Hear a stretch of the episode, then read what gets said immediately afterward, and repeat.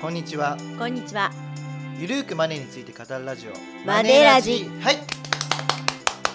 第93回です。いねやー、来ましたね、93回。はいえ。、 100回見えてきました。ははーい。い。 100回ね。はい。 なんか100回になったらなんかやんないとですね。なんかね、どうしますかね。どうしようかな、なんかスペシャルねなね、企画をやりたいですよそうですねね。え。まあちょっとね今考えているのが、はいまあマネラジもね100回になったら何か企画やりたいといけないのと、あとメルマガもね100号にそろそろなる。そうですよねそう。でマネアンリュー TV も、はい。な1000名登録までねもうそろそろじゃないですか、うんはい。だからねなんか派手にねプレゼント企画とかプレゼント。あとはいいですねまあ、ゲストを呼んででもいいし、はいはいなんかやりたいなと思なっんかやてるりんたいでですすよ。ね。ううんんうんまあ、ちょっとねそういうのを企画しておりますので、はい。まあ、皆さんもね引き続き、うん。あの登録していただけるとありがたいなと、ありがたいですねあのマネアン TV ねぜひねチャンネル登録お願いし ます。あとお願いします高評価もね、は、はいぜひお願いします。はい、お願いいたします。はい、で今日ははい何を話すかというと、はいまあ、前回前々回と、まあ、キャッシュレス系のねうんうん話をしたんですが、はいあキャッシュレス系じゃないか消費税系絡みですかねそうかで今回はあのキャッシュレス還元が終わった後うんうんうんうん。のね、施策っていうのはもう,、はいもう今ね国が話してるんですよ。そうなんですようねんうん、実はね、これ。うんはいでえっとですね、マイナンバーカードを活用した消費活性化策として検討されているのが、まあ、総務省がね、うん2020年にそのキャッシュレス還元が終わった後にやろうとしてるんですけども、はい。今一番案として有力なのが、うん2万円チャージするとうん5000円のポイントバックを、えただし1回のみなんですけどあも、ー、はい。これをねマイナンバーカードを活用してるユーザーにあーするっていう案ですね。マイナンバーをじゃあ作んなきゃっていう、うんちゃんとだからね、うマイナンバーカードで25%還元できるんじゃないかと、そう言ったところのね本当だったら大きいですよね。そうこれね、はいおそらくありそうですよね。おーというのは、はいマイナンバーカードの今、はい保有率って、はい15%ぐらいみたいなんですよね。ああなるほどまだそんな普及されてないんですね。そうそうそう、んだからやっぱりこのマイナンバーカードをどうにかして普及率を上げたいっていうのがあるんですよ。うんうんはい、はいね、なので、まあ、こういうふうな、ね、還元策っていうのも、ね検討しているとただねこの、まあ、正式なねあのサイ特設サイトみたいなのがあるんですよ、はいあの政府のところにね、はいあるんですけども、うんうんまあ、古今町にはまだねあの25%とかっていうのはそこまでは明記されてないです、なるほどね。はい、ただまだそういうふうな話し合いがされているっていうところで、うんまあ、20 2万円チャージしたらは5,000い円、ねキャッシュバックするっていうその言葉に関しては、うんまあ、報道があった通りね、うん一番有力ではあるんですけども、へーまあ、ただそれぐらいの勢いでやらないとうね、んやらないんじゃないかっていうところありますよねな。るほどね。うんねはいでまあこれどじゃあどうやってキャッシュバックされるのっていうところ気になりません気になりますね。そうあのですねまずねマイナンバーカードが必要なんですね当たり前なんですけどあそもそもね、うん申請しなきゃねマイナンバーカそーうド。マイナンバーカードみんな。な持ってはいないですよね、おそらくマネラジの読、ね、し視聴者もあのー、ななんでしたっけか紙のやつは持ってるんですよね。うん通知カードあ通知カードそうそうそう。はいあのねマイナンバーカードの申請ってねかなり簡単ですよそうですよねやってみると。うんあの、うんパソコンスマートフォンからできます、あの通知カードとね一緒にまあ細長い紙があったと思うんですよ、はいはい。でもその細長い紙っていうのがそのマイナンバーカードに、ね、変えられるっていう申請書だと思うんですけども、はいまあ、そこにね QR コードがついてるんですね、はい。でその QR コードを読み取っていただくと簡単に、うん。はい、申請できちゃうと。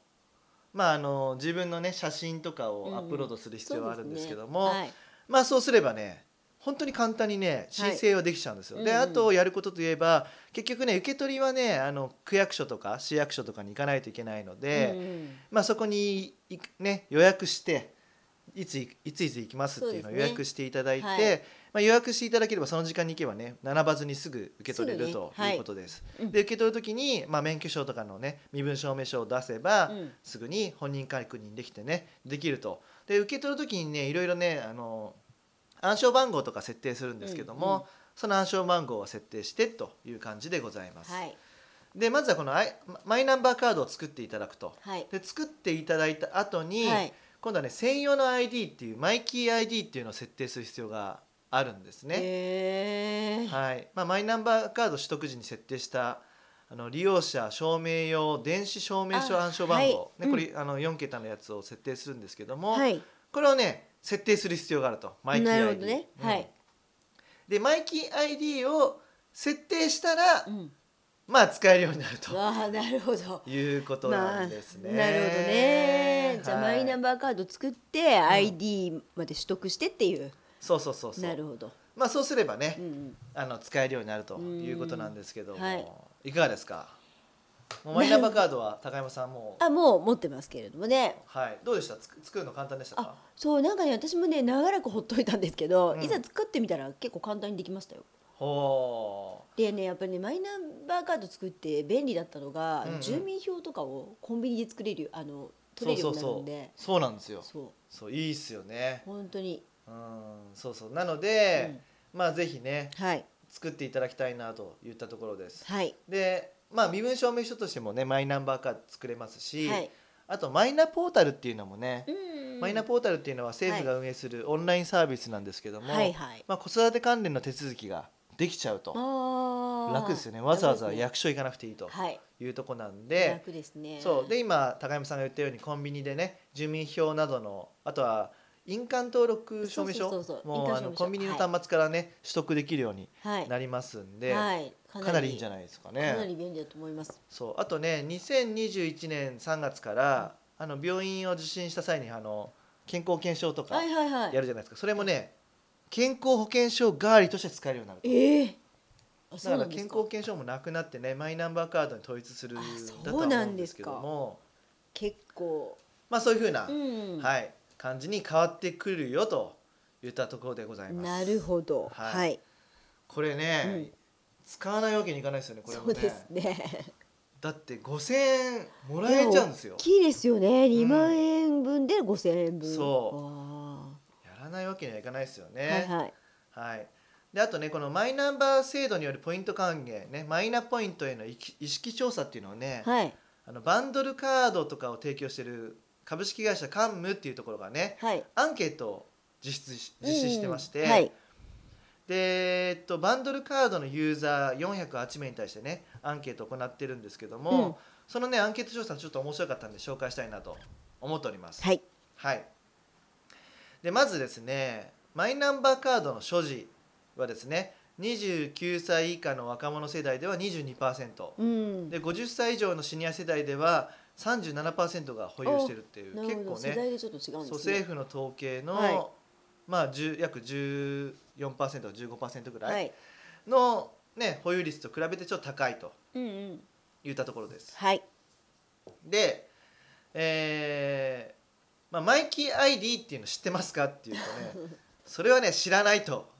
いうとこれがね圧倒的だったんです多いじゃないね。ですかねわからないっていうのが、ね、うん66%と。はい、はい。出ておりあごめんなさいマイキー ID は知らないというのは95%知らなうい、んうん、まあそうでしょう ね。はい、っはい。ていうことですね。はいでまあ実際にこの25%還元っていうのをね、まあ、このアンケートのね回答者にお知らせしたわけですけども、うんはいはいこれはね、まあ、実際やりますかというような話なんですけども、えーマイナポイントを使いたいというのがえー、っとですねえー71%。おお。はい。なるほど。うん、若者世代でこれシニア世代も71%と、まあね、うん二千二万円で五千円返ってくるならそうね。使いたいっていうふうになってるわけですよ、うんうん。でもねはい。使いたくない人もこの制度を説明したのに29%もいるわけじゃないですかおお、なんでしょうね。そうそれなんで使いたくないんですかっていうと、はい若者世代は申請の手間が面倒くせえと、ああ、なるほうどわね。手続きのね手間方が。わからないし複雑すぎると、うん。まあ、確かにね複雑なんですよねう、んうん、っていうのがねそれがまあ53%ぐらいあると。はい。はい、あとね若者世代で44%の方がマイナンバーのセキュリティに不安があるからっていう、なるほどね。うん、これも分かりますけどうね、うーん。ん、でシニア世代ははい。セキュリティ不安からマイナンバー嫌いとなるほど。これね79%の方たちがうん。言ってるわけですよ、なるほどね。確かにねまあこれセブンペイでも問題になってますからねそうですね。セキュリティはね、うん。うんまあ政府がやってるから大丈夫なんだろうってね思いたいわけですけども、うん確かにね、うん情報が集約されていくから本当に大丈夫なのっていうところはね、まあ、不安になるのももちろんだとは思います。確かにねあそこ難しいですうねんまあでもねやっぱりこの難しいとこなんですけどセキュリティ会社対ハッカーってねずっとやり合って、はいまあ、セキュリティ会社はどんどんどんどんねこう実装していくわけですようん安全を、ねでまあかなりねセキュリあのーマイナンバーカードを受け取るときにかなりね、手続きが面倒くさいのもセキュリティをね万全にしてのことなんですよね、うんうんうんまあ、だからそこまでね怯える必要はないとは思うんですがただ、うんまあこうマイナンバーカードを紛失してしまうとねそうですそねこのリスクはまだ大きいかなってちょっと思っちゃいますね。うんうんなるほどねうん確かに。とはいえねはいまあ紛失ってこと言ったら財布もなくしてはダメだし、まあそれ考えちゃうとスマホをねねなくしてもダメじゃないですかうんそうですねだから何もできなくなっちゃいますそもうんねだからねそこのところは頑張ってね、管理していただくっていうことは徹底していただいて、はいはいで、まあ、常に別に持ち歩く必要はないと思うんですよ、うんマイナンバーカードってね。はいうんなので、まあ、お家の金庫とかにね入れていただくっていう方法を取っていただいていざという時に使っていただくと、うんうん、それでいいんじゃないかなと。はいでもねやっぱりマイナンバーカードやればこう、ね、それでマイナンバーカードを通してスマホ決済とか、はいキャッシュレス決済をしていただくっていうのが前提なんですね。ここの25%還元受けられるというのは。はいなるほなどのでそこをしていただければ、はいまあ、25%は受けられるということなんで、はいまあ、ぜひやっていただくとうんいいんじゃないのかなとうんいうところですかね。なるほどねうんまあ、キャッシュレス還元が10月1日からね来年の6月はいまでね、9か月間渡ってやりますとでその後もこういうふうにマイナンバーカードを使ったうキんうんうんうんャッシュレスキャッシュレス還元のねはいポイント還元をやるので、うんぜひやっていこうというところと、うんうんまあ、マイナンバーカードも普及したいということなんですうんなね。るほどねいろいろ政府もそう考えてますよねうん、なんかねいろいろ複合技でねなんとか浸透させていただうんうんきたいっていうのが多分今の政府の流行りなのか なとだから消費増税でね苦しいと、まあ、一方であれキャッシュレス決済って全然広まってないじゃないかと確かにそうでキャッシュレス決済広まれば消費活性化するから、うん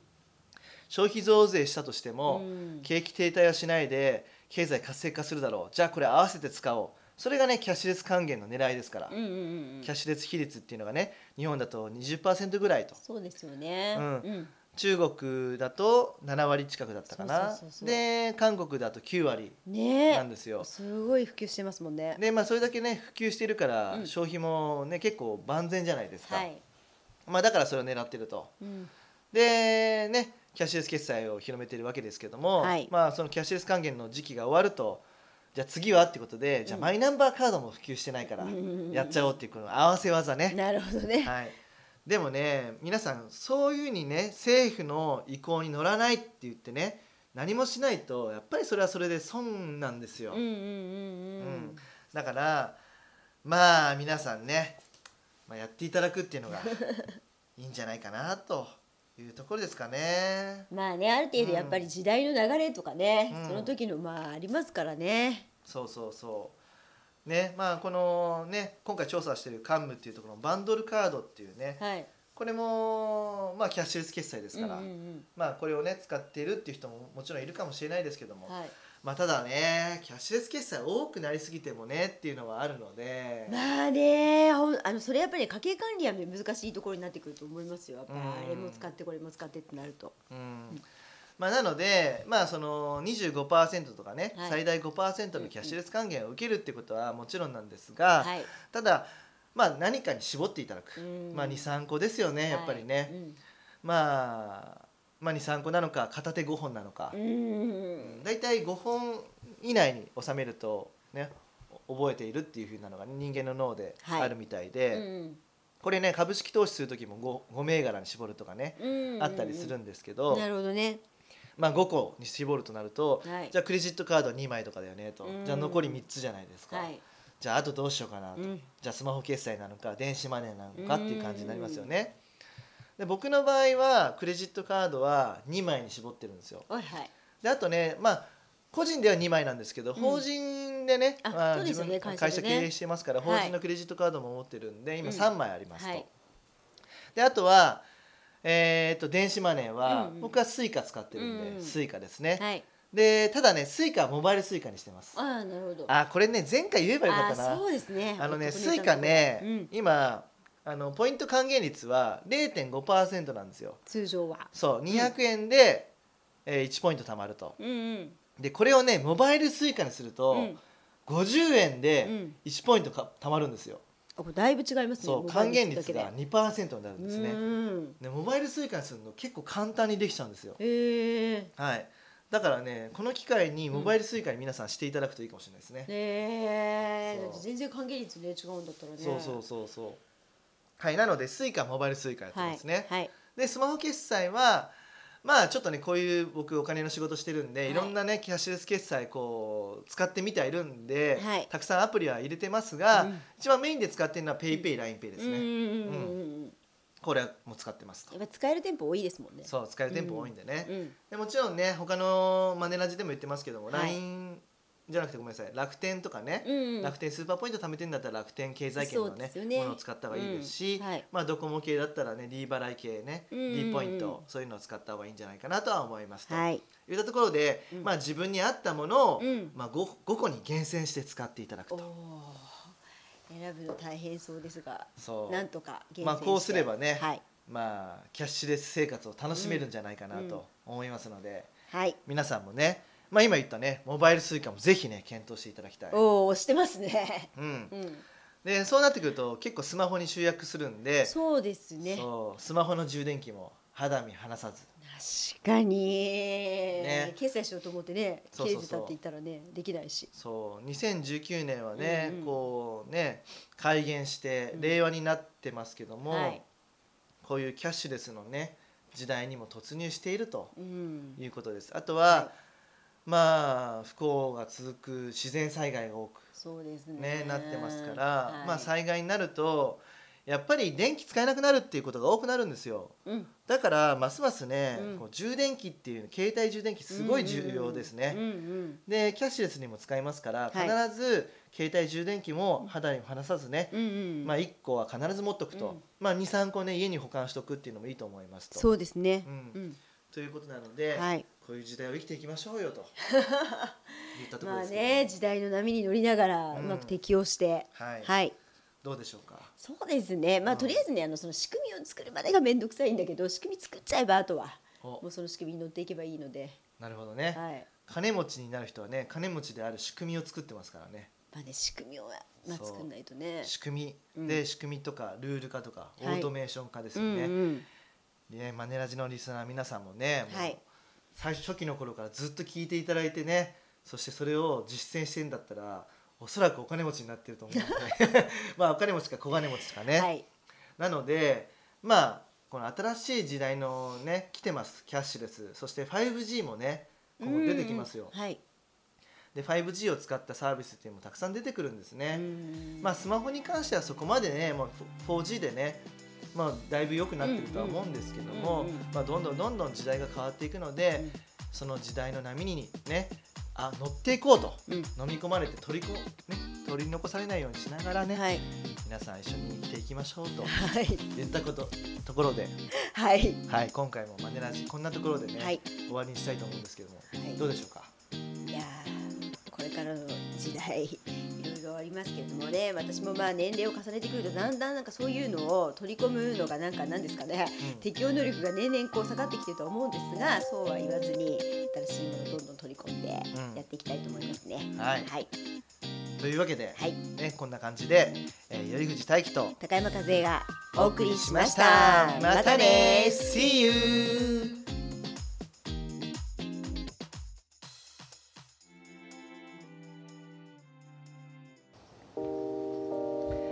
この番組では